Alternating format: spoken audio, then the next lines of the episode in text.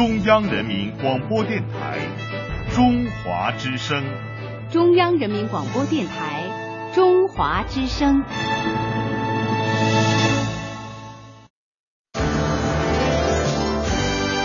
中华之声正点播报。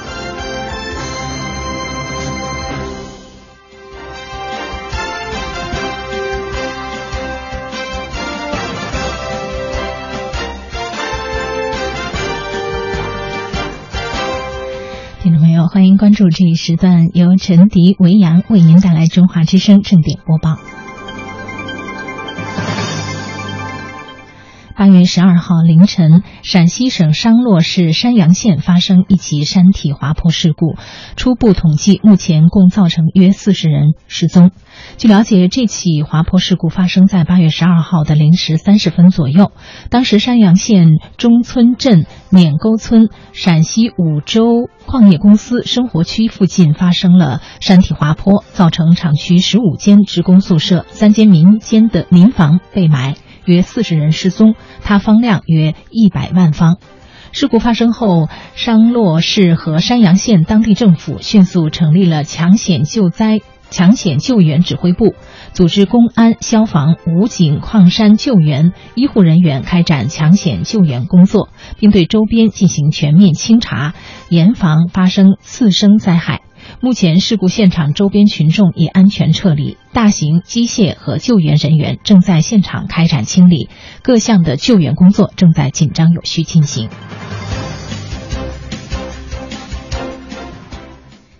由全国台湾研究会主办的两岸关系和平发展前瞻学术研讨会，十一号在江西九江举行。全国台湾研究会的执行副会长兼秘书长周志怀在研讨会上致辞。全国台湾研究会的常务副秘书长杨优燕主持会议，来自两岸的三十余位专家学者参会，围绕着会议主题充分讨论、探究两岸关系发展的未来走向。周志怀在致辞中指出，今年以来，两岸关系克难前行，继续取得新成果。国共两党高层的良性互动与往来，仍然是今年以来两岸关系发展的主要动力。同时，大陆为增进两岸同胞的福祉，继续推进积极的对台政策，包括继续扩大两岸经济合作，增强两岸民众的受益面和获得感，深化两岸各项交流，尤其是对台湾“三中一轻”的交流互动，欢迎台湾以适当名义和适当方式加入亚投行，参与“一带一路”建设等。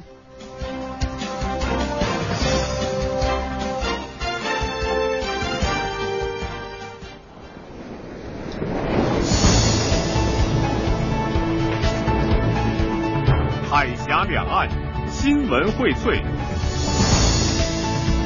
每天准时正点播报。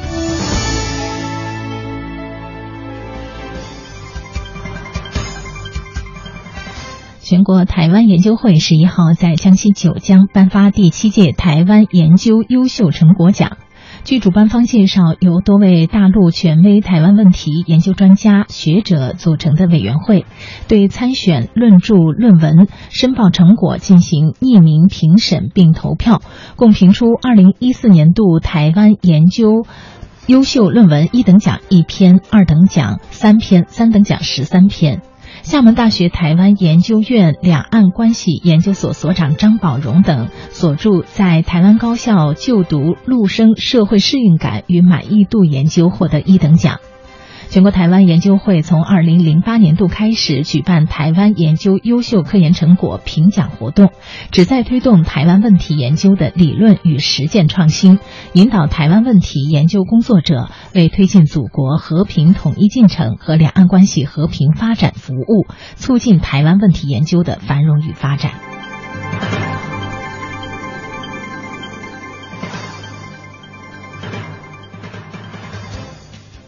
两岸青年企业家产业发展与合作论坛十一号在福州举行。福建自贸区福州片区和台湾自由经济示范区的负责人、闽台工商部门的代表、企业家、台湾青年代表近四百人出席活动，就大陆自贸区与台湾特殊经济区域的对接合作前景进行了交流探讨。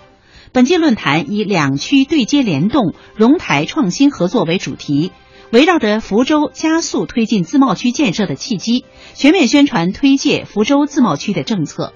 两岸代表深入探讨了福建自贸区与台湾各类特殊经济区域合作的互优势互补，就推进闽台两地的深度合作，促进两岸经济共建共赢交换了看法。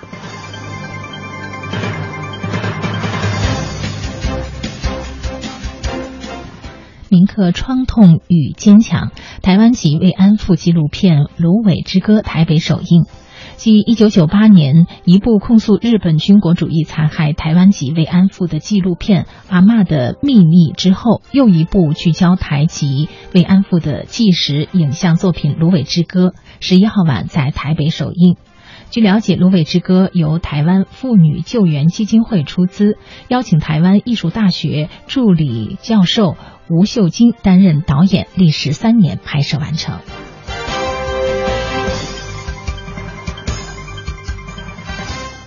十一号，位于北京奥运塔的故宫博物院精品文物馆开馆，金碧辉煌的展览为第一期展陈，展出了北京故宫所藏的二百零二件精品文物，全方位地展示出清代金银器的工艺特色和卓越成就，体现宫廷金银器文化的独特魅力。据介绍。故宫博物院精品文物馆将按照中国传统文化的五行概念，分别以金、木、水、火、土为主题，在塔内进行金器、家具、玉器、青铜器及瓷器的系列展览。八月十一号，南京博物馆推出的“温婉中国古代女性文物大展”开展。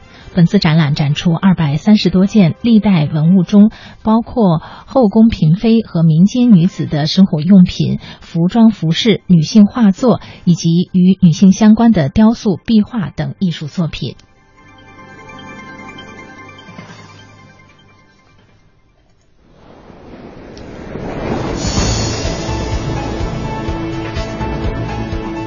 海峡两岸新闻荟萃。每天准时正点播报。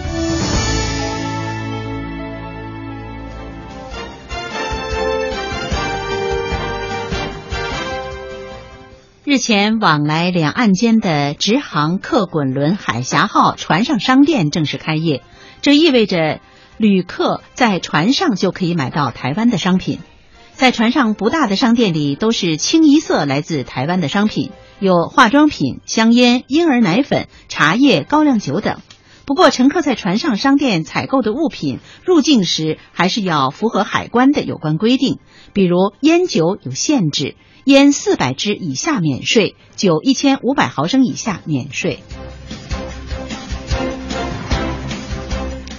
八月七号到十号，台湾少数民族参访团一行四十人到广西百色市及龙陵和德保县参访交流。参访团应邀参加了龙陵县一年一度的彝族火把节，两地少数民族同胞同台载歌载舞表演节目，互动参与抢新娘、背新娘、抹黑脸等彝族传统的民间竞技活动，现场洋溢着浓浓的同胞情谊。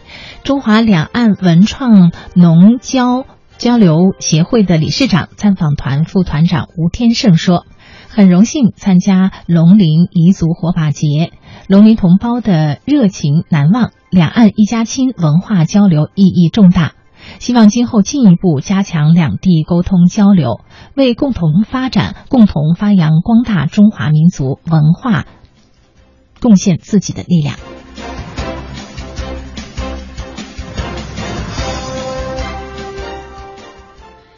在青岛市台办的安排下，八月十号下午，由台湾中华黄埔三军退役将官总会荣誉总会长、退役陆军中将高安国先生为团长的台湾退役将官参访团一行五十人，参考考察参观考察了青岛市南区珠海路街道办事处。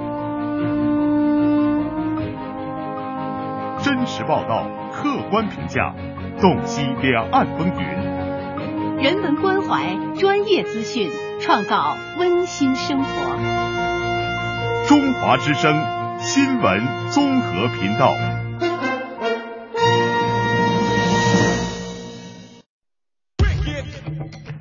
中央人民广播电台文化时空。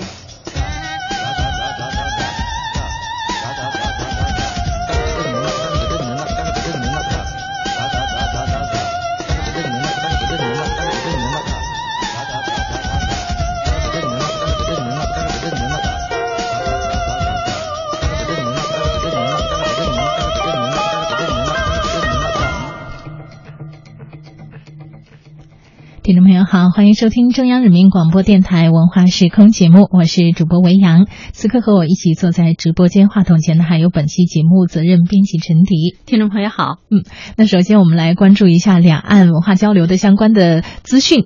那“一带一路”新疆行海峡两岸记者联合采访活动，九号晚间的时候呢，在乌鲁木齐落幕了。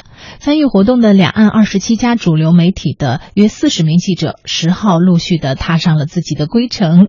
那也意味着两岸记者的这个新疆行的联合采访活动圆满落幕。嗯，我想记者两岸的记者来到新疆呢，就会想起这样一个词，就是“大美新疆”。是，呃，因为现在去很多地方啊。包括去青海啊等等，都加上“大美”两个字。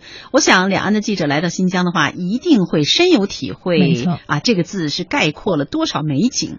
是，嗯，那么经过八天数千公里的跋涉，两岸记者是深入到乌鲁木齐、阿勒泰啊、克拉玛依还有伊犁等州市和新疆生产建设兵团来参访。大家纷纷表示，新疆的大美风光、多彩民族风情，以及各地把握“一带一路”的机遇，抓紧建设丝绸之路经济带核心区的大发展的景象，让人印象深刻。嗯，连日来呢，两岸记者是朝夕相处、并肩工作，这也让两岸的记者们结下了深厚的友谊，离情依依。嗯，是我有一位朋友是海峡台的记者啊，我就看到他近这些天啊，一直几乎每天晚上都会在自己的微信朋友圈里发送就很多的图片，也是让人。这个看着特别养眼啊！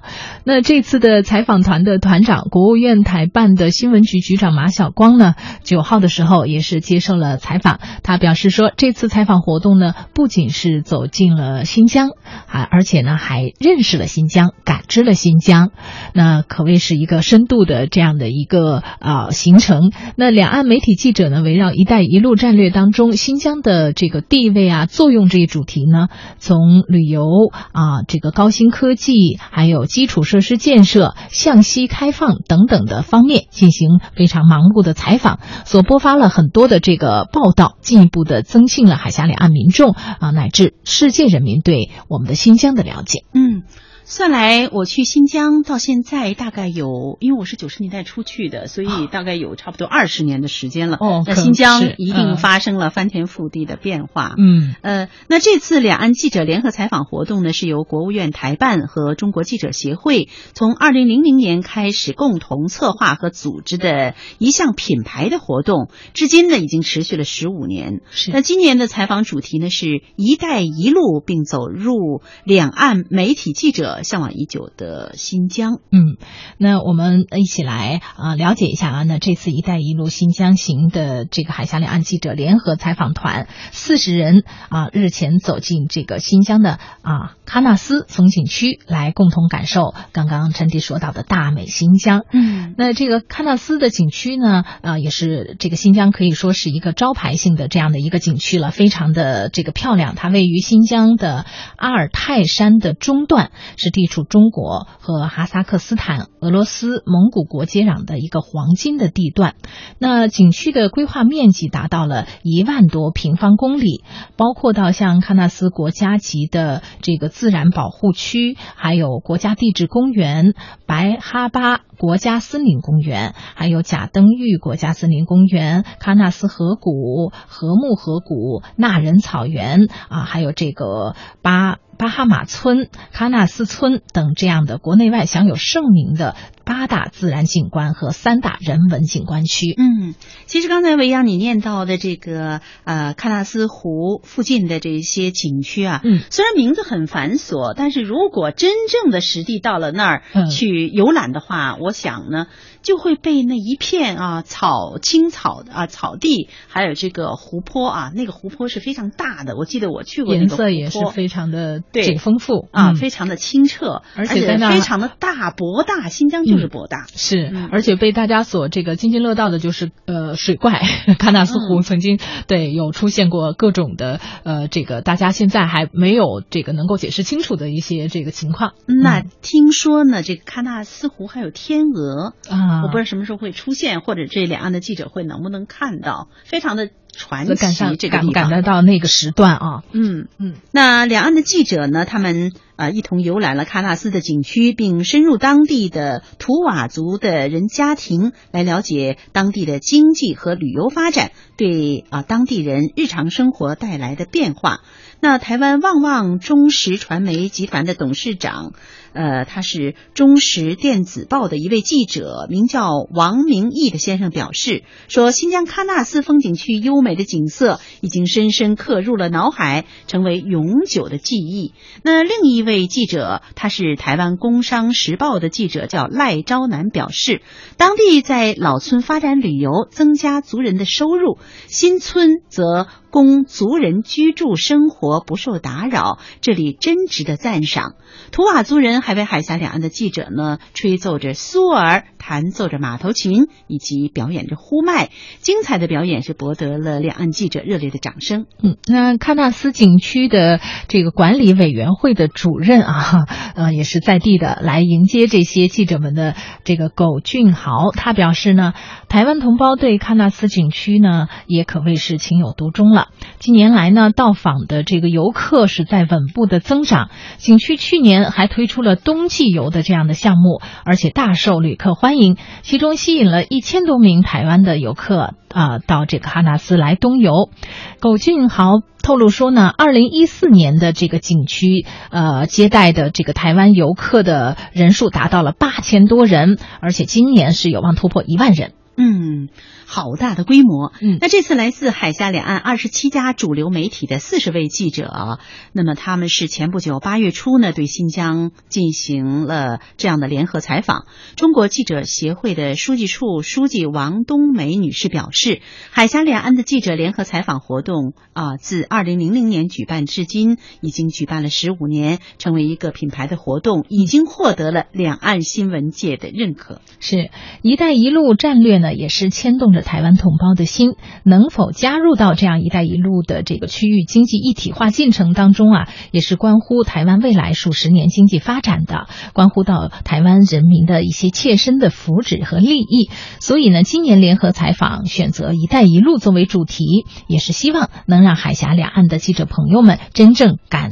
到这个呃“一带一路”的这样的，把这个所所看、所思、所景都传达给我们两岸的所有的朋友。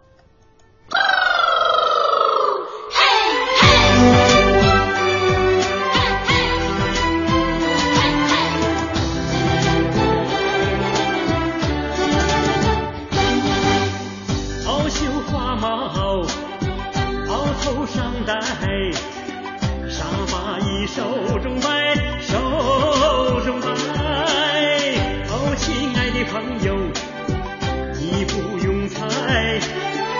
从新疆来，新疆来，新疆来。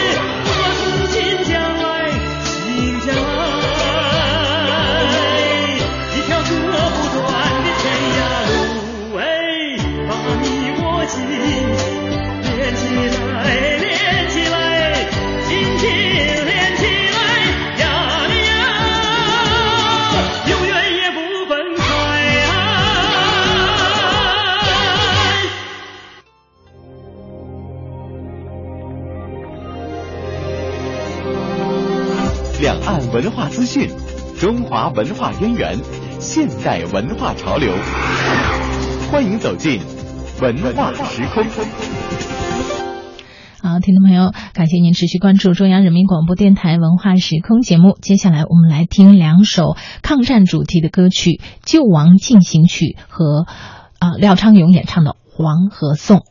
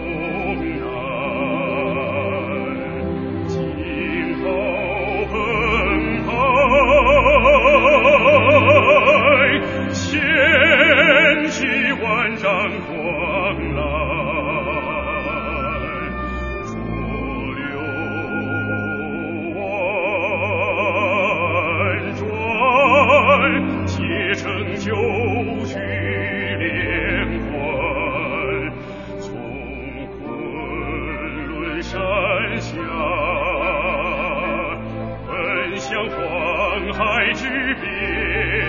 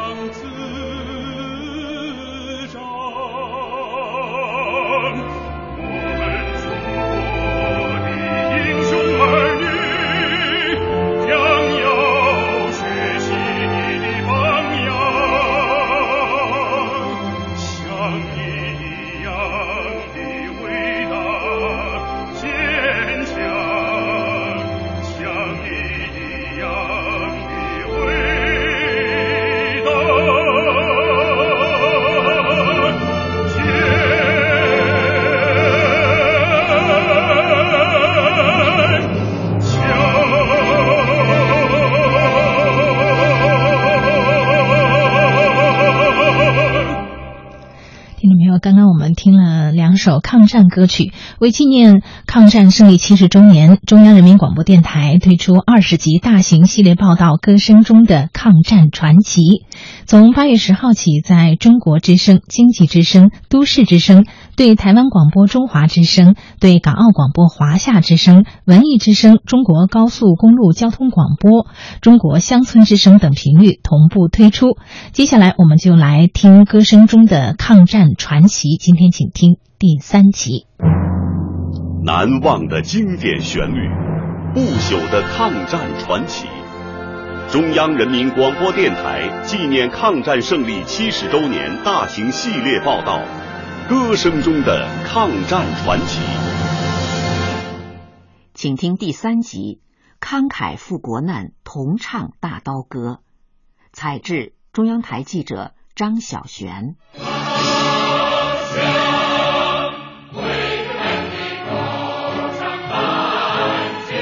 九一八事变后，东北三省沦陷，日本关东军长驱南下。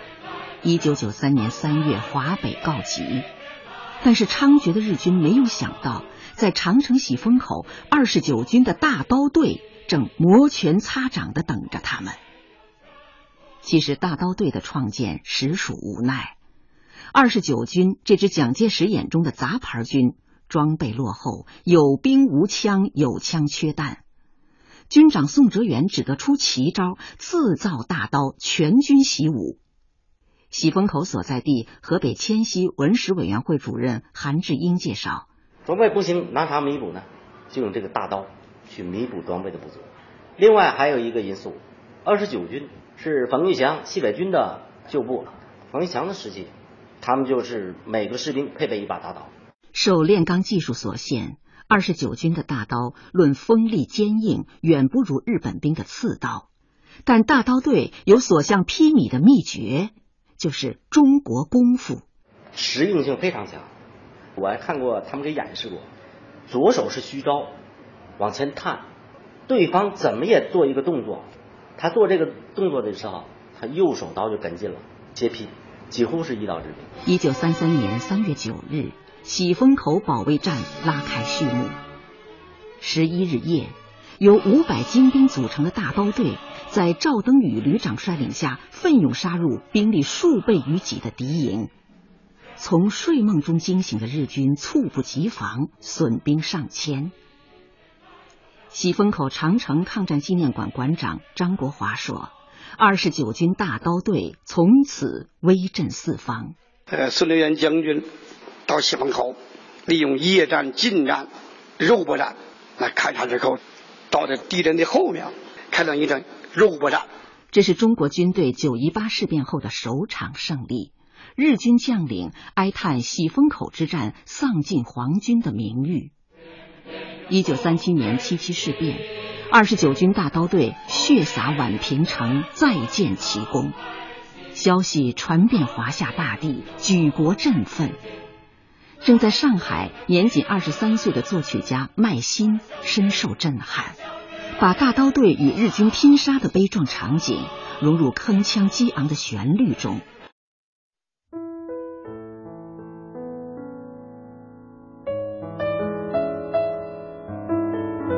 艺术家敞开心灵的对话，文化人扣人心弦的故事，传统、时尚，感触时代的脉搏，走进艺术的殿堂。文化时空主打单元：文化空间站。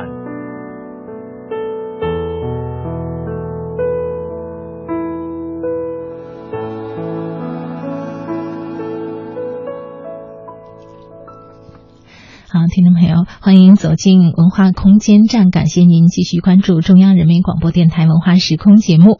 那我们今天的文化空间站当中，一起来了解著名军旅作家陈实。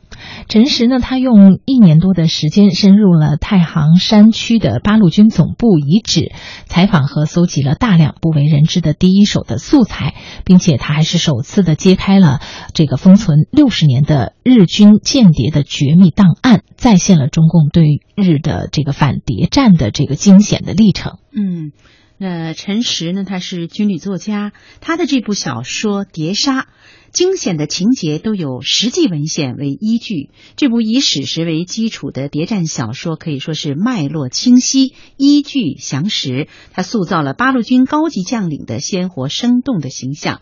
那么接下来呢，就请听啊柳鑫和陈迪对陈实啊陈实老师的采访。我觉得陈实老师呢，呃，做了一个呃，对现代人，尤其对八零后、九零后这些后人，做了一件非常有意义的事情，然后把这个尘封七十多年的这段历史，通过自己的努力，让世人知道哈。呃，我觉得就从您内心当中啊，从你刚才讲述的，就是说一乍开始听父亲这种陈述，是不是有一种愿望或者是一种使命感在您心里呢？呃，这个是太强烈了。嗯，因为我是一个军报的记者，也是个军队的作家。呃，特别听了我父亲的一些说历史的东西，有机会你还是把它给挖掘出来，还写创作出来。特别是抗战，你说的抗战，嗯，其实我做了抗战的一个系列。你比方说，这是八路军总部遭袭击最难忘的一段历史，我把它写出来了，碟杀。那么还有一段历史不能忘记，就是腾冲。那么腾冲保卫战是当时的时候呢，日军另外一个阴谋，他是派出了大量的部队从缅甸进军云南，从云南想杀出一条口子来，直接到四川占领重庆。那么这样的话呢，从两个方面，呢把中国全部给包围。那么这样的话呢，说呢，腾冲呢，等于呢就是一段非常惨烈的历史。那么，但是，哎，他们占领了腾冲城，也是中国第一个打出把日本赶出腾冲城的唯一一个战例。那么这段历史的时候呢，是国民党在那里面指挥打的，而且当时的国民党的这个呃腾冲的、保安的李根源，李根源呢，说到李根源，大家肯定知道是是云南讲武堂的，是朱德就在他手下的，那么他一个爱国人士，那么还有张文德，张文德等于是被日军占领了腾冲以后，张文德在危难当中来代理县长，那么他组织反抗，把日军赶出去。这段历史史料很多，而且国民党里面打得很惨烈，在那些国民党的军队打得很惨烈。那么这段历史呢，也没人去写，多少年了。完了以后呢，一旦他们把云南你把这个故事讲给我听的时候，我觉得也是有一个责任。我觉得我去。我去了以后呢，没有任何报酬，也没有任何人给我提供方便，我就到高黎贡山去。我接触了一个高级贡山的一个收藏家，他自己花钱从高级贡山里面里，就是飞虎队的飞机都掉在你的残骸，都不可能的收集回来。他花钱一个螺丝、一个钉子、一个片，他派人给拿回来。拿回来以后，把它组合。他把所有的战场的一些遗物，他自己都收藏了。他为什么？他觉得那是一种历史的见证。那么现在呢？他在云南，他有一个腾冲，有一个自己的一个博物馆。我见了他以后呢，说，我也被他感动了。那么我说，我来写这段历史。那么也花了很多年，我飞过去再来寻找，飞过去再来寻找。结果我现在写的叫《血战腾冲》。哎，对，他是滇西。哎，它是腾冲是集中在一个腾冲的县城里，是被军人占领了。那么在滇西就等于相当于云南的很多战场，那么还有一些中缅之战、中缅公路，哎，包括呃有很多的。你看，其中在提到还有一部作品，就是我的高原密码，就是在青藏高原飞虎队，那么也是日军的特务在这里。哨所飞虎队过来以后，他发现发现就报就给日军这个特务机关发报，发报以后呢，日军就开始打，就把飞虎队的飞机给劫了。那么那一段历史也是很惨的，发生在青藏高原上，也没人去去挖掘，你很难去那个地方。那么这样的话呢，我做了一个系列的抗战的，也是我去这些年呃完成的心血，呃，也不光是对八路军总部。整中国抗战的全面的，只要我知道的历史没有挖掘出来的，我都去探险，我都去把它挖掘出来，把它写出来。嗯，呃，我还想问您，就是说，我们回忆七十多年的历史啊，就是说涉及到我们今人是怎样看待，就是那段历史啊，老百姓表现出那种正义感或人性的光辉。这个刚才你讲的这个问题的时候呢，我讲在我的作品当中啊，这次在话剧舞台，呃，表现的就是你说的这个思想。而且我讲战争带给人类、带给中国人民和亚洲人民的很多都是沉痛的灾难和痛苦。那么谁都不愿意战争。那么现在纪念这个抗战胜利七十周年，我们也是为了和平。那么这段历史的时候呢，过去了很多年。那么在我的作品的表现的，那么比方说，我的话剧舞台里面呢，有一个这个日本特务潜伏到八路军总部，他的父亲他是中国人，燕京大学的当年的教授，他在早年在日本留学，和日本的女的结婚了，生了一个孩子。那么因为他的家族贩卖文物。把中国的文物去贩卖，哎，还有很多和中国的历史的冲突。那么这样的话呢，这位中国的教授就离开了日本，就回国了，离婚了。那么这样的话呢，等于呢，他的母亲和他的家里面就仇恨中国这个教授，中国这个父亲，那么就培养他的女儿当特务，寻找你的父亲去。之后他来回到了中国，找他的父亲。但是他的父亲不知道他是个特务，他只是个孩子，以为过来了。那么这样的话呢，他利用他父亲的身份打入八路军总部。那么他一旦在完成这个任务的时候呢，找到他父亲的时候呢，他非常纠结的。为什么？那毕竟是他的父亲，没有国界，对不对？那么这有人性的，但是是日军日本军国主义赋予他的这种杀人的这种使命。他一旦再去杀彭德怀的时候，他非常纠结，也非常纠结。但是最后他要去完成任务，他宁可死，也把自己的整个的一生也毁掉了。那么这就是战争给人性带来的一种很深刻的一个思考。呃，就是刚才说话说的半截儿，就是您后来沿着父亲提供给您的，就去那个叫什么狮子狮子崖还是狮子岭？啊，狮子岭哈，狮子岭。呃，您说有一些亡灵，好像是呃夜里面有一些神奇的现象出现，就是您听老乡说，真是有鬼魂的叫声，真的像老乡说的那些情景。呃，这个是从我第一次接触以后呢，呃，夜里面呢。太行山里面的山里面的确实有很多坟，有很多野地方去老百姓都不敢去的。呃，你比方说，我睡在夜里面给我安排了一个小屋，就一个板凳，长板凳放上一个门板，完了以后呢，也没有什么像样的被子，完了我就在那里睡。我晚上有时候真不敢出去，太黑了，太山里面太恐怖了。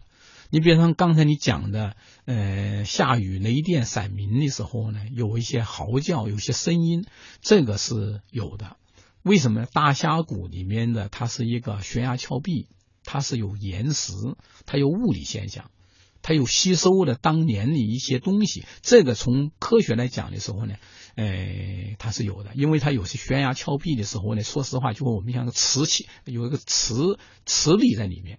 那么它一闪电一打的时候呢，另外它有峡谷里面呢，它有一个通道，通道的这个声音在底下往上走的时候呢，它是在传送，在扩展。这也是地理环境造成的。嗯，那么这也刚才讲的时候呢，它确实能产生那种声音嚎叫那种东西。那么这也和当地人说的那种，他存在自己心里面那种情节情节有关系。嗯嗯。另外，我还问您，就是说，看到资料上有一些对您出版以后的这本书出版以后的那种反响，说一个多月就销售了一万多册，哈。嗯。那那您有没有在网上哈听到一些网友的反馈呢？这个呃，碟刹这个书出来以后呢，它是恰逢这个中国共产党成立九十周年，而且这本书的时候呢，也是第一次解密。哎，看到这么一个内容的时候呢，当时在新浪呃做了一个微博直播，我那时候还没有。上微博也没有开微博，最后呢，他们就给我做了一个微博。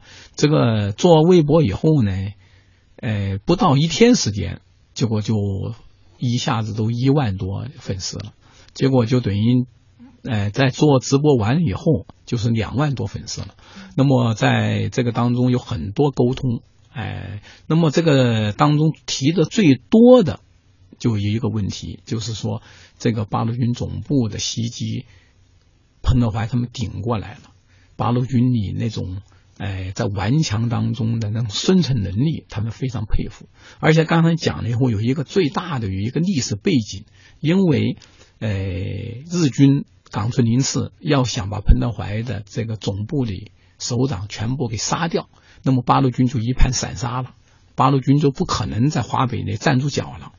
那么这样的话，左权被牺牲了以后，曾经。毛主席发电报让彭德怀往延安转移，但是彭德怀这个考虑再三，要坚持下去，不能说被他打倒以后我就撤离。之后他坚决，呃，要留下来，给毛主席发电报说我要坚持下去，就毛主席同意他了。之后他从了以后也就坚持抗战。所以这段历史的时候呢，我觉得是，呃，把他给挖掘出来，也是，呃。我们非常钦佩、敬佩这个彭老总，也是敬佩这些八路军战士。嗯。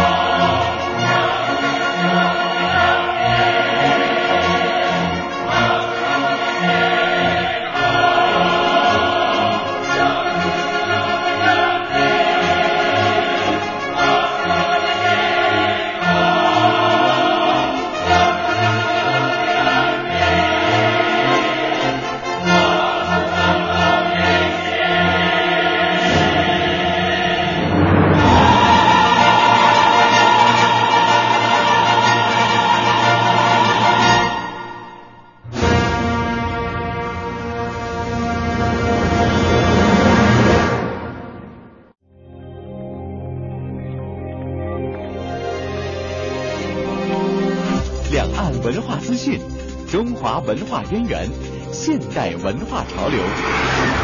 欢迎走进文化时空。嗯，我还想问一个，就是韩团长，您这个演出有没有请，就是呃，像陈石老师采访过的那些老乡啊，请他们来看，他们的反响又怎样？嗯，因为我们在太原演的时候是试演，还没有。我们这次北京演出之后呢，我们就准备回到山西，回到八路军总部的所在地，进行长期的、呃频繁的去演出，让他们就是因为这个，我们不能忘记历史，去唤醒他们的、唤醒民众的历史记忆。我们觉得这个剧，它的、它的、呃，它的意意义和价值，不只是一个话剧的价值，其实它是让我们。重振这种爱国的这这种力量，它是有这种有这种意义的。而且我刚才说的时候，我还忘了一点，就是说我们这个剧呢，就是说看的过程中，包括日本的特务，就包括刚才陈石老师说那个蝴蝶，最后挖出那蝴蝶，他的父亲是燕京大学的教授，他深深厚深藏在八路军总部，他在一直在发号施令，对这个小香妹了，对那个呃记者了。对他们进行发发号施，让他们一步一步按他的旨意去办，最后都失败了。他亲自上阵了，包括小香妹这样的年轻的女子，她和张大铁相爱了。很多观众在看了以后觉得惋惜，真的增加了我们对和平的向往。就说，如果不是战争，这是一对神仙眷侣，就他们就是他们两个年轻人的相爱，真的是合情合理，天经地义。可是因为战争，他们都献出了生命，所以说，就是说，从这个角度上讲，我们这个剧对战争和人性也进行了反思。所以说，刚才就是陈老师说到，是纪念究竟我们纪念抗战七十周年，我们要达到什么目的？仅仅是为了纪念吗？所以说，我们更更需要我们对和平的守护。就对和平的守护，就一个国家在和平的环境中，我们现在的青年男女谈恋爱、搞对象、花前月下，真的是丰丰衣足食。那个时候，他们能够能够谈成，都是一件困难的事情，因为不同的理想、不同的呃、不同的这不同的阵营，他们是不可以在一起的。直到最后，两个人都是用生命做代价，用生命做代价。所以说，这个爱情就是一个战争，不仅摧毁了我们的这个大好的河山，不仅摧毁了我们呃很多这个建筑，呸，摧毁了我们很多，还摧毁了美丽的爱情，摧毁了幸福的家庭，摧毁了幸福的家庭。所以说，我们在这个表达上呢，我们也是就是渲染的很好，让大家看到了爱情的美。那样惨烈的战争中，我们看到一对相爱的男女，他们爱的那么真。包括这个特务，一开始他确实有目的而来。他确实想把想把这个警卫员给策反了，接着策反的过程，他真的是假戏真做，他真的爱上这个警卫员了。那个时候，他那种纠结，他那种犹豫，他又不得不去做这件事情的那个挣扎，我们在舞台上呈现的淋漓尽致。我觉得这也是这个剧吸引人的，就是最最最好的地方。刚才韩团长说了，说这部戏接下来你们还有一些演出的计划，包括在哪里进行，呃，进行一个巡演。嗯嗯，不知道有没有机会去台湾演出？我觉得应该有机会，因为抗战是咱们这国共国共就是呃抗日民主统一战抗日民主统一战线的一个一个成功的合作。嗯，我觉得中国人共同的一个战争。对。这是是中国人共同的历史记忆。对，我觉得这个剧到台湾也会收到非常好的效果。对，让台湾同胞看到当年除了国民党，让台湾同胞看到当年除了国民党的抗战，共产党我们在八路在在广袤的太行山区也是跟日寇进行殊手殊死搏斗。嗯，所以这个让台湾同胞也能够了解到一段可能他们。并不是很清楚的历史，绝对鲜为人知。对他们知道这个，他们会更加觉得我们共产党领导的八路军在当年的抗战中确实起到了中流砥柱的作用。嗯，了解到这个国共合作的重要性。对 对对，那我们今天的节目也是非常成功。嗯，限于时间的关系呢，接近尾声。但是呢，我想说，就像刚才两位老师来做客的时候都说到，我们遗忘历史就是背叛。其实我觉得曲解历史也是一种很大的罪过。嗯我们希望，我们非常感谢能够有像您二位这样的工作者，能够帮助大众去了解真实的那段历史，能够去捕捉到一些我们有可能会遗忘、会没有关注到的一些历史的点滴。所以呢，我们希望能够还有机会看到您二位的其他的一些合作，也希望能够再次请到嗯陈石老师和韩林团长来到我们的节目当中，和大家分享一些其他的故事，好吗？谢谢。青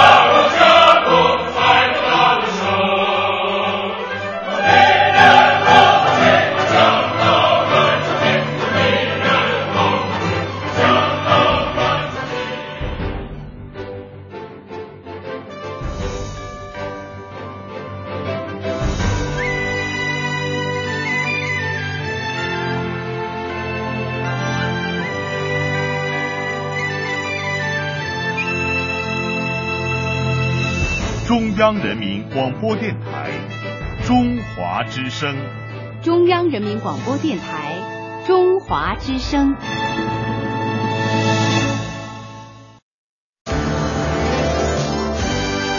中华之声正点播报。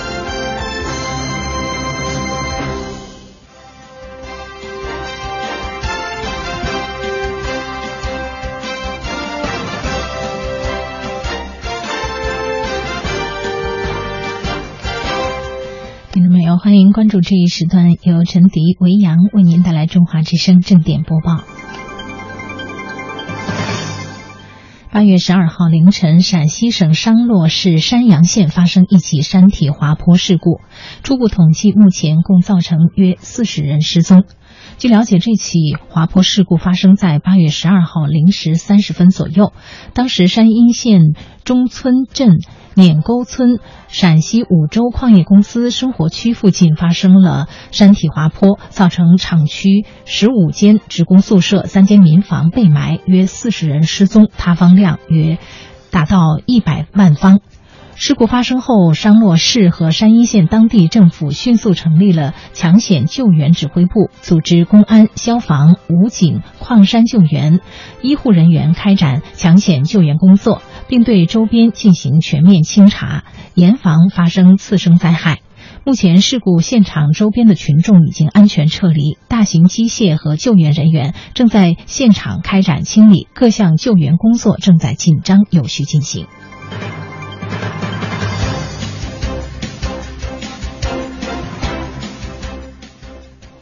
由全国台湾研究会主办的两岸关系和平发展前瞻学术研讨会，十一号在江西九江举行。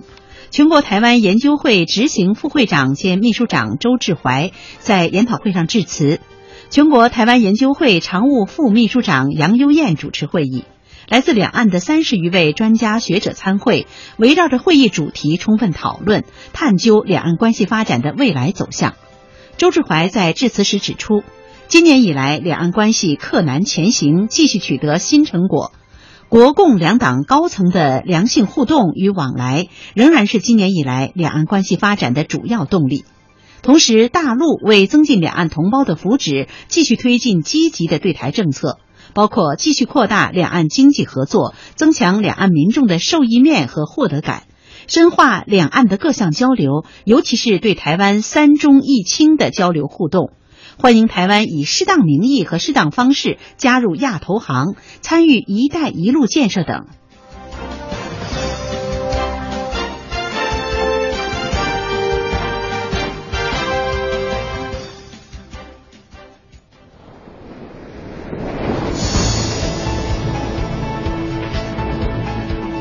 海峡两岸新闻荟萃。每天准时正点播报。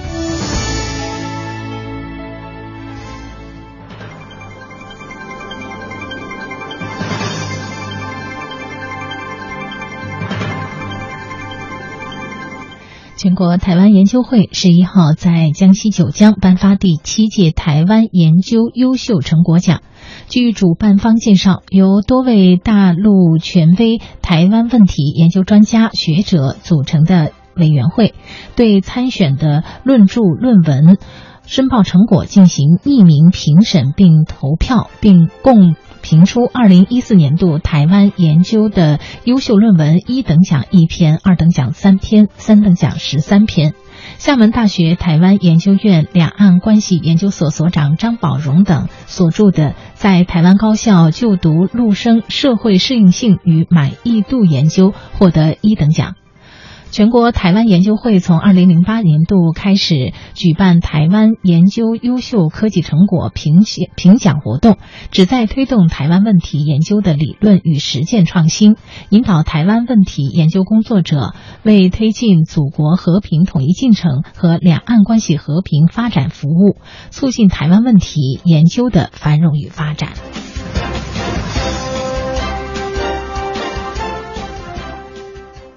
两岸青年企业家产业发展与合作论坛十一号在福州举行。福建自贸区福州片区和台湾自由经济示范区的负责人、闽台工商部门的代表、企业家、台湾青年代表近四百人出席活动，就大陆自贸区与台湾特殊经济区域的对接合作前景进行交流探讨。本届论坛以“两区对接联动，融台创新合作”为主题。围绕着福州加速推进自贸区建设的契机，全面宣传推介福州自贸区的政策。两岸代表深入探讨了福建自贸区与台湾各类特殊经济区域合作的互补优势，就推动闽台两地的深度合作、促进两岸经济共建共赢交换了看法。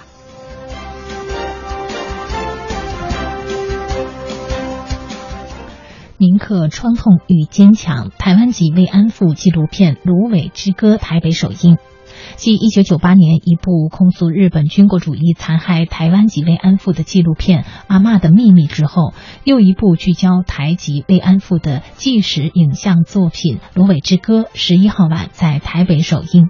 据了解，《芦苇之歌》由台湾妇女救援基金会出资，邀请台湾艺术大学助理教授吴秀晶担任导演，历时三年拍摄完成。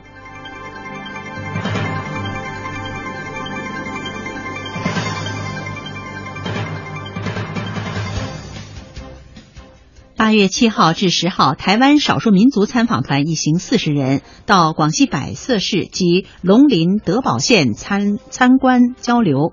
参访团应邀参加了龙林县一年一度的彝族火把节，两地少数民族同胞同台载歌载舞表演节目，互动参与抢新娘、背新娘、抹黑脸等彝族传统的民间竞技活动，现场洋溢着浓浓的同胞情谊。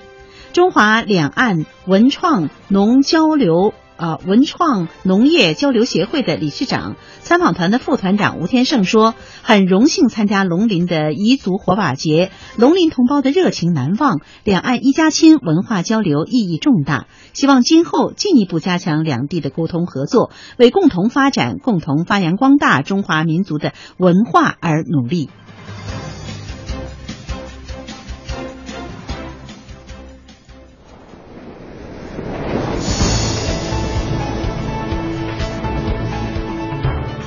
两岸新闻荟萃，每天准时正点播报。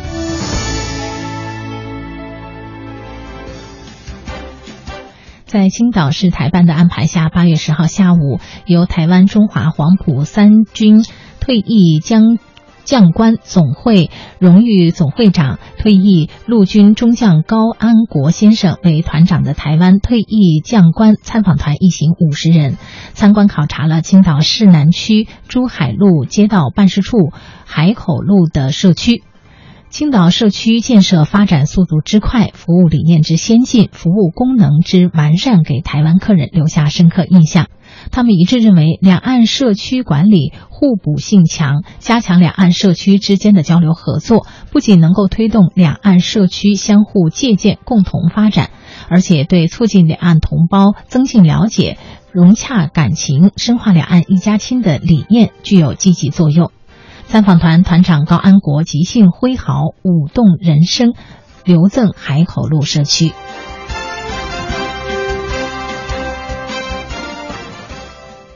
八月六号至九号，辽宁和台湾两地的大学生古生物夏令营在朝阳市举行。举办这次夏令营活动，旨在为两岸青少年交流搭建平台，促进两岸青少年的交流合作，增进了了解与友谊，增强台湾大学生对祖国大陆的认同感。同时，也为了让海峡两岸的青年古生物爱好者更好地了解祖国大陆丰富的古生物资源及研究现状和前景，增长知识、增长地质学、古生物学和进化生物学的知识，激发对化石和化石研究的兴趣，不断推动海峡两岸的文化交流，不断加深两岸青少年之间的情感交融，不断提升同为中华儿女的民族自豪感。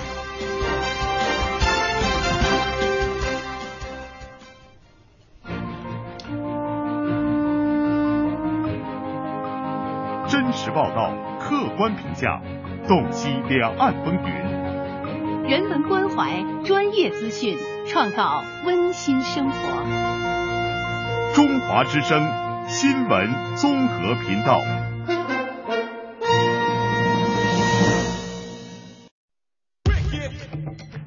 中央人民广播电台文化时空。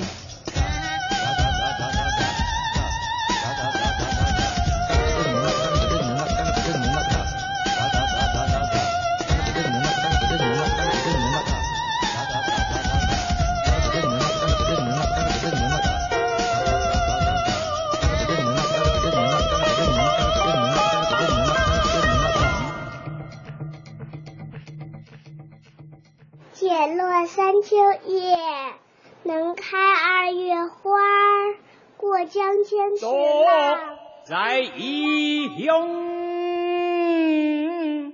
为小时候，乡愁是一枚小小的邮票。我在这头，母亲在那书香袅袅，书香袅袅，两岸同声。中央人民广播电台《书香两岸》。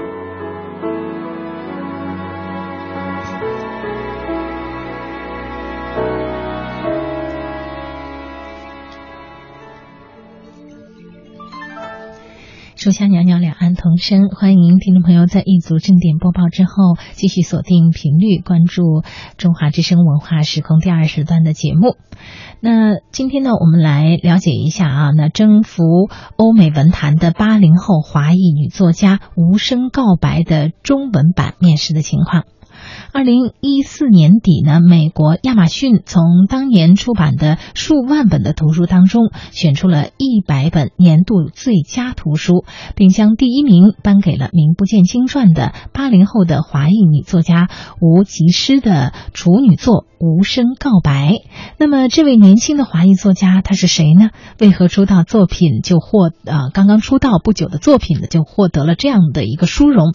美国读者最终是被中中国故事给征服了吗？我们就一起来了解一下这本《无声告白》。嗯，刚才维扬介绍的就是八零后华裔作家吴奇诗的处女作《无声告白》，已经在美国引起了很好的反响。那么被引进到中国大陆以后怎么样呢？我们也来了解一下。嗯，那这本万人瞩目的小说的中文版由读客图书首次引进出版。截至目前呢，这本小说《无声告白》已经在各大新华把排行榜飙升到前五名。或许人们早想探一探究竟，这本一上来就宣布主人公死亡的小说，究竟蕴藏着怎样的魅力呢？又是如何俘获一批又一批说着不同语言、有着不同文化背景的读者呢？美国国家公共电台著名的流行资讯类的网站。电呃学校图书馆期刊啊，还有好芬顿邮报，还有书目等等数十家的这个媒体的资讯平台啊，都将《无声告白》封为了二零一四年度最佳图书。那接下来我们来了解一下这位八零后的华裔女作家她的一些简历。谭恩美呢，在一九八九年就出版了《喜福后》。喜福会，嗯，喜福会，他登上了啊美国各大畅销书的排行榜。擅长描写亚裔美国人的生活和他们所面临的文化冲突，可以说呢，他是真正跻身到畅销作家之类的一位这个华裔作家。语言已经无法成为阻止他写作的一个藩篱，写作的主题也不仅限于华人的世界。啊，他谈到了，呃，刚才谈到的是一位另一位这个美籍华人，他的名字叫谭恩美。嗯，那么刚才我们介绍的这本书的作者呢，叫吴奇诗。吴奇诗的横空出世呢，又填补了华裔作家在欧美主流文学界的空白。是吴奇诗，他在美国宾夕法尼亚州和俄亥俄州长长大，是毕业于哈佛大学，父母呢都是科学家，而且他是香港移民的第二代。尽管同样写的是华裔人士在美国大背景下面的隔阂和压力，吴其诗呢显然是比谭恩美乃至所有前辈们似乎走的是更远。主流媒体的赞美，并非仅仅是在接纳他的身份。而而更多的呢，仍然是对他所写就的《无声告白》的高度肯定。嗯。美国《纽约时报》书评给出了惊人的好评，啊，《纽约时报》的书评这样写道：即使我们熟知身边有这类故事，也从来没在美国小说中见过。起码在吴奇诗出现之前呢，没有谁处理过这类的故事。这部小说写的是成为异类的那种负担与压力，而这种负担与压力通常会摧毁一个人，而不是塑造一个人。谈及到引进《无声告白》的初衷呢，这本书的中文编辑木草草表示说，《无声告白》的内核呢是家庭，是女性，是华人，是年轻人成长当中的彷徨与迷失。但最重要的呢是，《无声告白》呢讲出了我们每个人现实当中啊都要面对的命题，就是我们终此一生就是要摆脱他人的期待，找到真正的自己。作为出生在美国的香港移民二代，吴奇诗多元的身份和视角是他天生的优势，再加上他那种女性所特有的细腻敏感，让吴奇诗写下了这么一个超越身份、超越种族、有着世界共通语言的一个伤感故事。嗯，那木草草还讲到，他说我们当初之所以引进这本书呢，因为我们这个判断中国会比其他国家的人更需要这个故事。我们是一个人情味很重的社会，我们需要释放，而无声告白无疑就是这样释放的一个出口。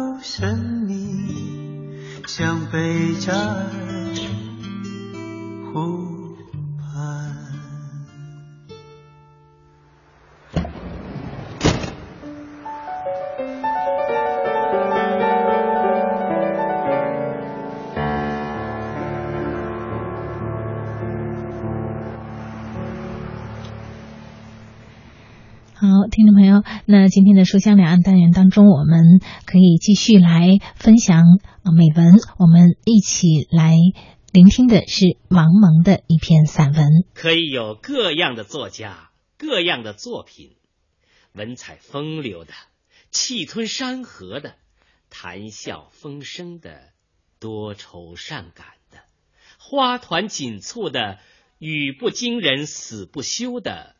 哭天抹泪的，捶胸顿足的，仪态万方的，扭捏作态的。但读者首先需要的是作者的赤诚，不但有自觉的作状、迎合、表白、隐晦、面具、脂粉，而且有多少不自觉的躲藏，甚至可以做赤诚状。装疯卖傻，丑话丑说，口嫌四溅，真假莫辨。但是，你总得有那么几次，掏出你的心，敞开你的灵魂，发出你的呼号，才有真的人生，真的爱憎，真的文学。去掉一切庸俗的计较吧。哪怕敞开的灵魂迎来了不止一个方位的明枪暗箭，人生能有几次大敞灵魂？只有赤诚才能唤起赤诚，这本身就是最大的报偿。再说别的，便是多余。神秘，贾宝玉的脖子上挂着一块通灵宝玉。大海有无尽的波浪和潮汐，景山古槐干枯多年之后，突然发出了新枝。夏夜的流星从无到有，又从有到无。一个人生下来，几十年悲欢离合，爱爱愁愁，然后带着无尽的思绪愿望。匆匆辞世，一朵小花，一只小虫，以及一个太阳系，一个与几个银河系。夜静更深时候的风，吹来的话声、笑声。你永远不可能穷尽，永远不可能完成，永远不可能大功告成。不论是艺术还是科学。不论是权力还是财富，不论是理想还是肉欲，无限是不可关照、不可想象、不可思议的；无限又是关照、想象、思议的必然产物，无法逃避的一个终结——无终结。艺术也是一种桥梁。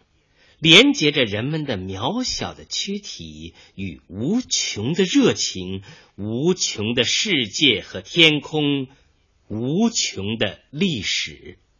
艺术是伸出来的手，向着永恒，向着无穷。神秘感，也就是无穷感。言有尽而意无穷。生有尽而知无穷，既有尽而道无穷，解释有尽而奥妙无穷。神秘就是差异，就是不等式。形象不等于思想，思想不等于形象。孪生姐姐不等于妹妹。妹妹不等于姐姐，在形象与思想之间，在孪生姐妹之间，互相都对应以神秘，在有限与无限、必然与偶然、人类与非人类、太阳与月亮、动物与植物、东方与西方之间，神秘。是一种灵性，一种艺术家或者思想家的气质，一种热情、遐想、趣味、寻觅。神秘是一个惊叹号，对于一切。神秘是一种光辉，至少是一种光泽。神秘是永远的不自由，更反衬出。帮助人们进入自由王国的科学知识、技术经验的可贵。神秘当然不是糊涂，也不是迷信。神秘不过是忽而向超越地平线的地方投去的一瞥。这一瞥，不是从漆黑的夜投向夜的漆黑，而是寻找着。感知着拂晓时分的万里霞光，老了从来不说一句废话的人，有一种特殊的威严，所以大政治家也喜欢说两句没有用的话以示亲切。没有一个多余的字的文章是威严峻丽的。从来不夸张，从来不抒情，不喊叫，喜怒不形于色的人，比大吵大闹的人厉害得多。不要求读者接受什么，那样专心于精确客观的叙述，似乎全忘了读者的存在。这样的文章反而是无可抗拒的。每个向读者有所求、共鸣、理解、赞赏、同情的眼泪的作家，都在暴露自己的弱点，就像伸出了讨钱的手一样。更不要说向上要求赏识了。专心于自己的叙述，对读者一无所求的作家，读者。却往往五体投地。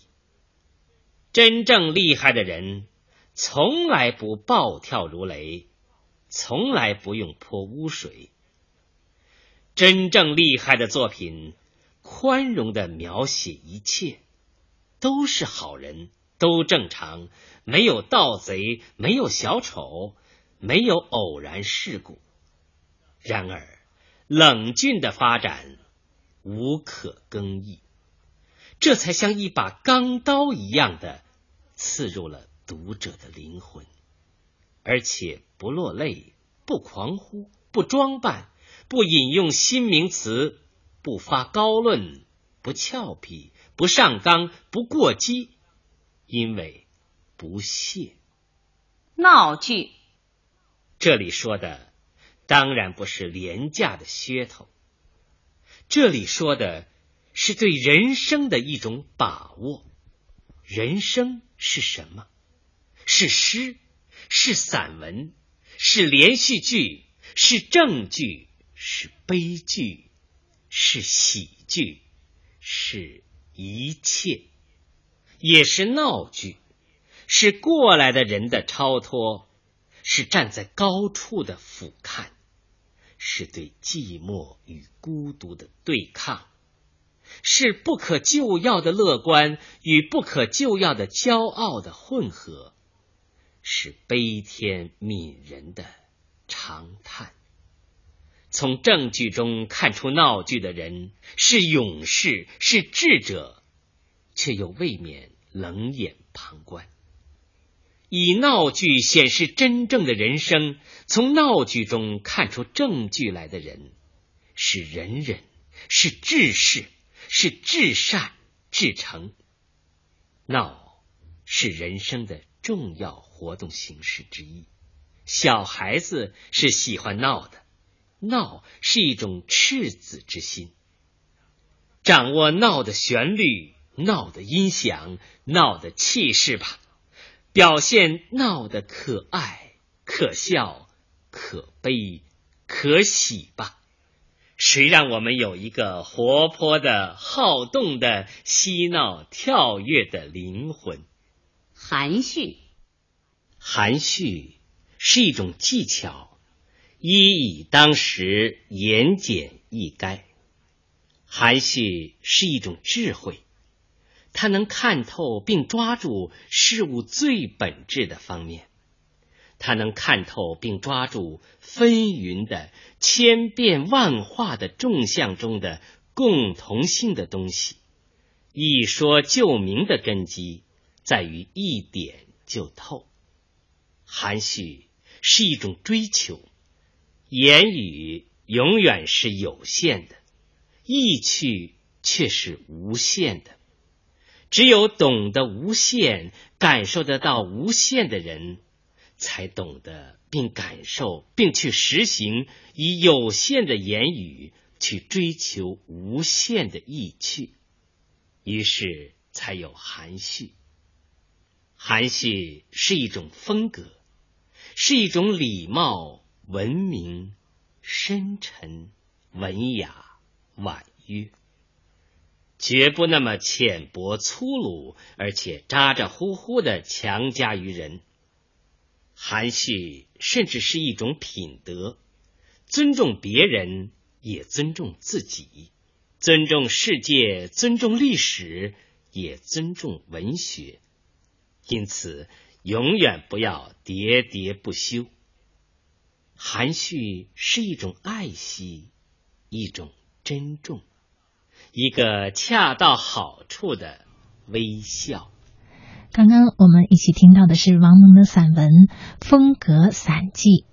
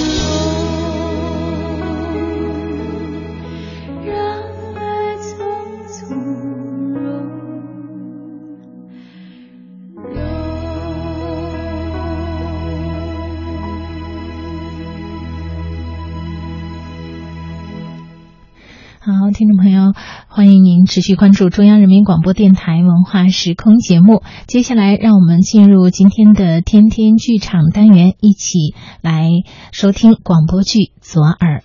天天剧场，天天天天天天天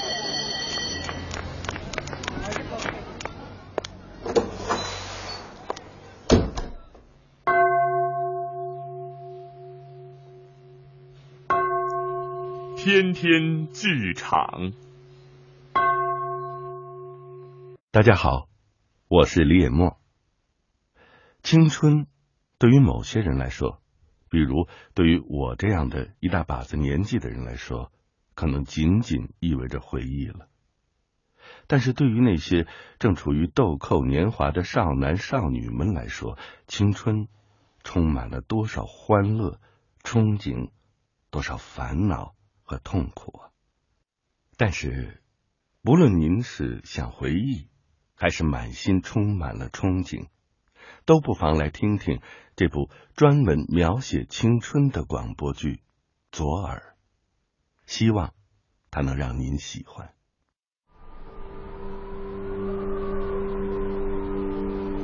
我在河边慢慢蹲下身来，渐渐听不清风的声音。我好像又看见了巴拉，那个名字特别奇怪的女孩。看见她穿着有长长流苏的裙子，背着玫瑰红的小包，拖着夸张的步子走近，用明亮的眼睛瞪着我。小耳朵，你真的想变成一个坏姑娘？嗯，傻瓜。巴拉的手轻轻打在我的头上。那时候，他脸上的笑容，成为我生命中一个永远费解的谜。我始终没有成功的变坏，我宁愿从来都没认识过巴拉，这样也许一切都不会发生。我也不会因为思念巴拉，让自己的十七岁如此溃不成军。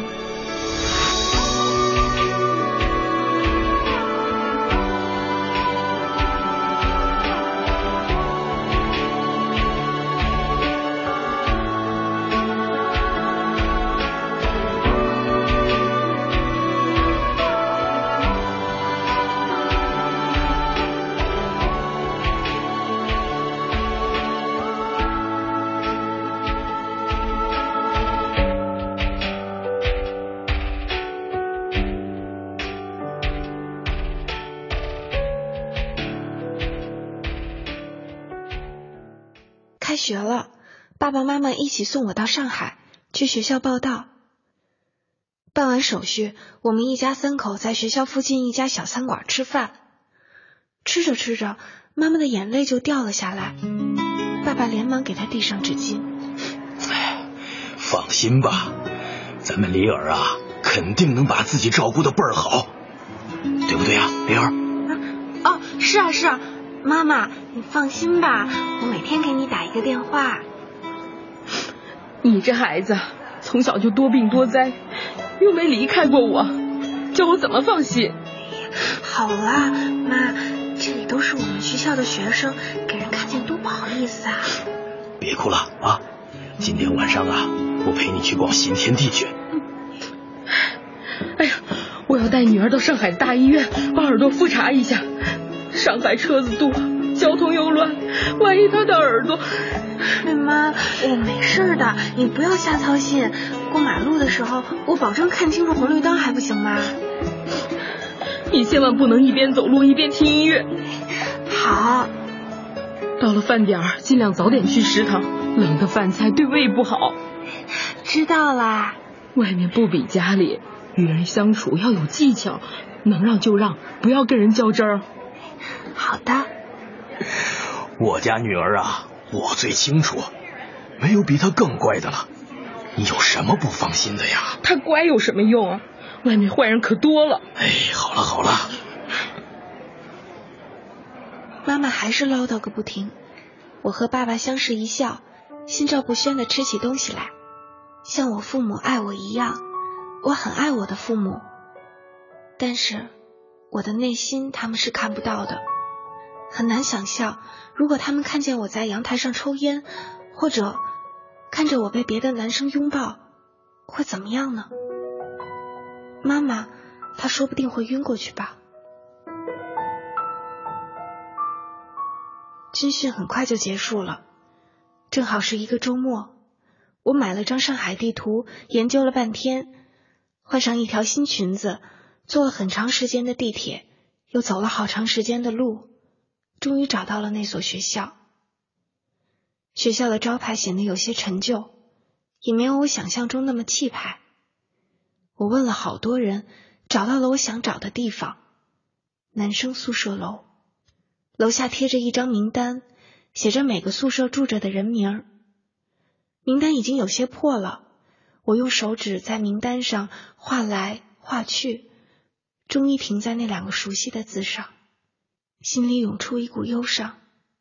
三零二，他住三零二。那是一幢很旧的楼房，木楼梯，踩上去咯吱咯吱响，有种随时会踩空的错觉。我一步一步的往上走，在心里说：“许毅，我来了。”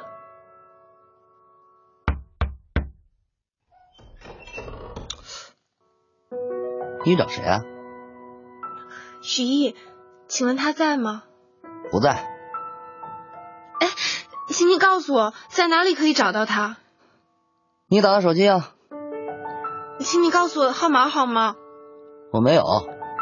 拜托你，我真的有急事要找他。那个梳平头的男生上上下下的打量了我好一会儿，才抬了抬手。唉，你从校门出去，左拐，走十分钟有个酒吧，他周末应该都在那儿打工。哦，谢谢你。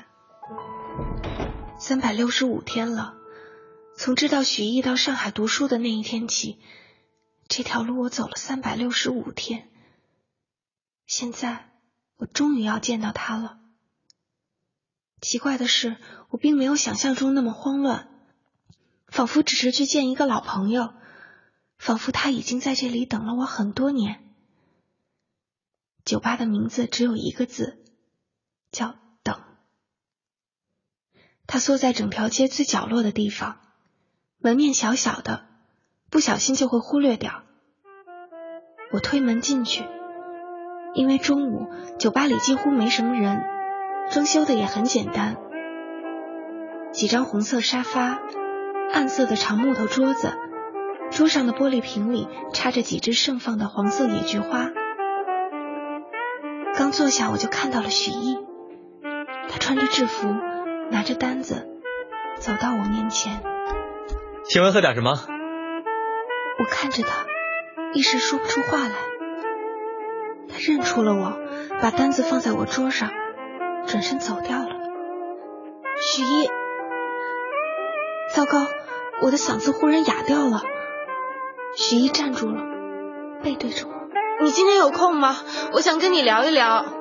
对不起，小姐，我要工作，晚上十一点以后才下班。好吧，嗯，请来一杯冰水。对不起，这里不卖冰水。那么。西瓜汁有吗？几分钟之后，他给我端来一杯红色的西瓜汁，外加一杯冰水，水上飘着一片柠檬。他把杯子放到我面前的桌子上，没有看我。我请客，你喝完走吧。他的语气如此冷漠，我控制着我的眼泪，不让他们落下来。他走开了。我默默的喝水，从背包里拿出书来看。黄昏慢慢来临，酒吧里热闹起来。有一群打扮时髦的女生嬉笑着推门进来，她们好像是艺术学院的，对这里很熟。一个穿着大花裙子的女生伸出手来，在许毅脸上捏了一把。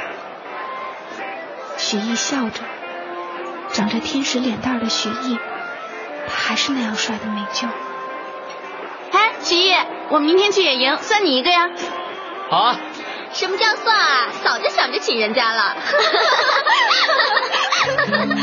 许艺伸出手，在穿花裙子的女孩头上拍了一下，女生们笑得暧昧而又灿烂。我在桌上放上五十元钱，背上背包，起身离开。走出酒吧，上海的天空高楼错立，那样陌生。我已经没有了哭的欲望，我知道，我必须为自己的任性付出代价。忽然，有人在后面伸手拉住了我。你的钱，说好了我请客，拿着吧。回来再上班不跟你多说了，你以后不要来了。我把钱接了过来，许一转身进了酒吧。走到地铁站的时候，我突然掉头往回走，一直走到酒吧门口，在路边台阶上坐下，开始看书。黄昏的灯光让我的眼睛发胀、发疼，书上的字渐渐模糊不清。我还是坚持看着，不，我绝不轻言放弃，绝不。夜里十一点零五分，许毅从酒吧里走出来，他换上了自己的衣服。没有背包，手插在裤兜里，吹着口哨过马路。我揉了揉发麻的双脚，站起来，想要跟踪他。我知道追他的女生有很多，也许他已经习惯了，但是除此之外，我也别无他法。此时此刻，我真希望自己有一件白 T 恤，用绿色的油彩写着“我爱许艺”四个大字。这样，我就可以站到他的面前，不需要任何言语。可是，我还没来得及走到许毅身边，就看到一辆越野车在他面前停了下来。车上跳下来三个男的，他们和许毅说了几句话，其中一个人伸出拳头就对着许毅的脸打了过去。许毅捂住脸，蹲到了地上，然后迅速站起身来想跑，却被他们死死拉住。那几个男人架着许毅，把他往越野车上塞。我不顾一切的冲过去。叫你不管谁！哎，住手！你要干什么？你怎么还在这？等你下班啊！哎，他是谁啊？不认识。是吗？真的不认识？你们想干什么？我们是朋友，请他去喝酒。小妹妹，你要是没事啊，就回家洗洗睡吧。啊！等一下，如果你们一定要带他走，我就打电话报警。你不要胡闹！哼，有趣。那个黄头发的男人看着我，表情让我害怕，但我强撑着与他对视，不愿意认输。你到底是谁？我是许毅的朋友。女朋友？嗯，那，你男朋友欠了我们五千多块钱，你是不是替他还了？好的，不过我的钱都在卡上，现在太晚了，不知道能不能取得出来。最晚明天，银行一开门，肯定把钱还给你们。你听到了？明天一定还，你明天再来取吧。好，我再信你一次。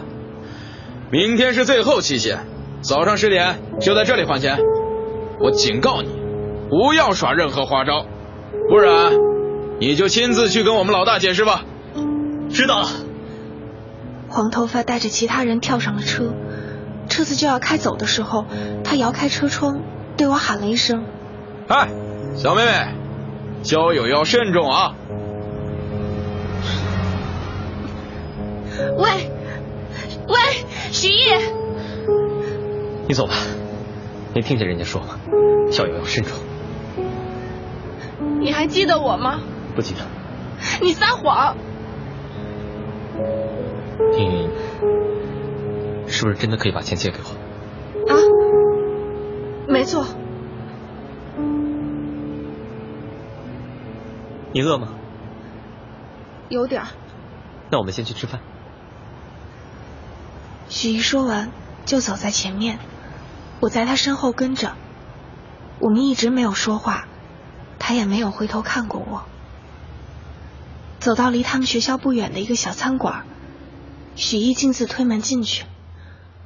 夜里的餐馆没有人，地上是水刚刚拖过的痕迹。一个胖胖的小姑娘面无表情的递过菜单，许毅很快的点了两三个菜。老板，来瓶啤酒。哎，你呢？也来一瓶。我不喝酒。嗯。嗯。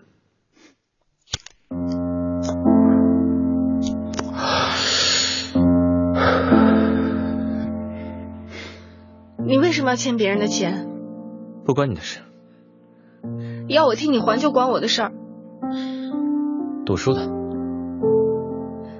那你以后不要跟别人赌了。嗯，好的。菜端上来，许毅要了一大碗米饭，狼吞虎咽。我坐在对面看着他吃，一点胃口也没有。其实我也很饿了，却什么也吃不下。我想起很久以前，有个男生坐在我对面吃面条，他也是这么说的：很饿，却一点也吃不下。正在我胡思乱想的时候，许毅忽然抬头问我：“你住哪儿？”我报上了学校的地址。那么远，你还要先去银行，早上十点之前能赶过来吗？可以的，我可以起早一点。要不你别走了，我安排你住我们学校女生宿舍。呃，你不要怕，女生宿舍里都是女生。你的名字？李尔。对，我想起来了，是这个名字。许一笑起来，那么那么好看。时光在那一刻忽然颠回我的高二时代，我看到他的第一眼。黄昏的街道旁，斜斜靠着栏杆的一个男生，他的脸是如此英俊。那时的我还是个青涩的女孩子，爱情在心里萌芽，一瞬间翻天覆地，从此认不清自己。时光只会老去，却从不会欺骗我们。对爱情的忠实让我的心热血沸腾。于是，我也对着许毅笑了。他愣了一下，然后扒完碗里的最后一口饭，结账，走吧。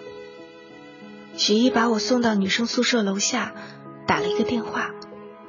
没过一会儿，一个短发女生下来接我，她跟许毅打了个招呼，就微笑着揽过我的肩膀。OK，跟我走吧。哎，这是我妹妹，你照顾好她。你到底有几个好妹妹啊？就你们两个。去，好啦，再见。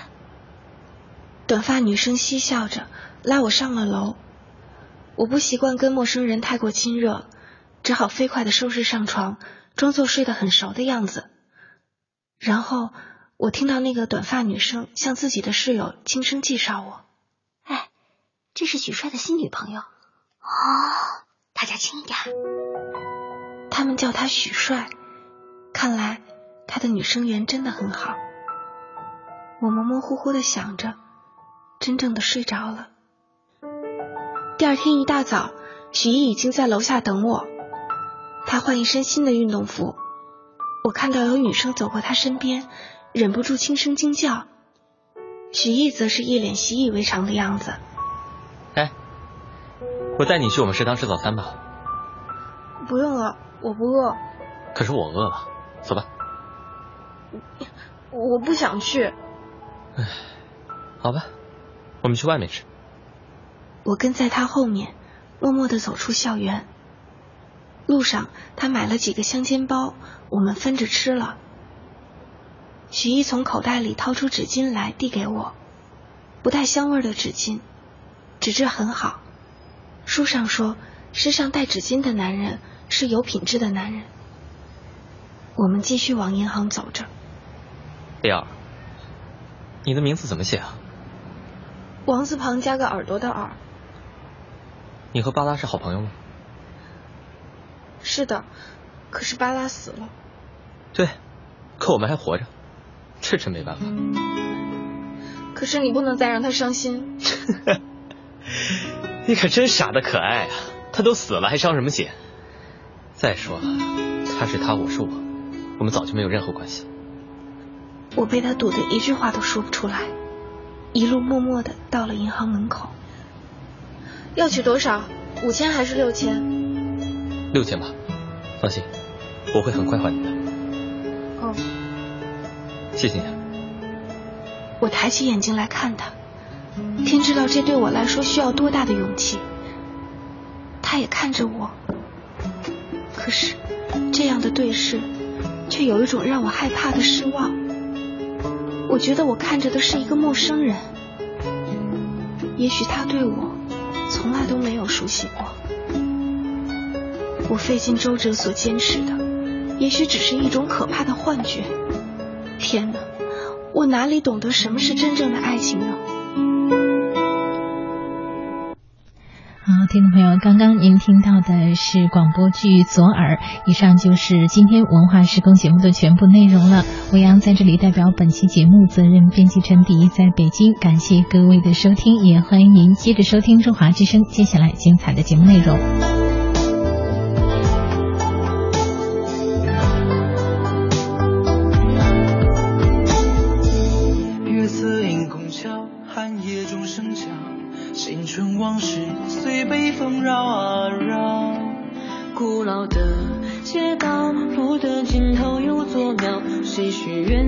太过潦草？轻狂的年少，心江湖渺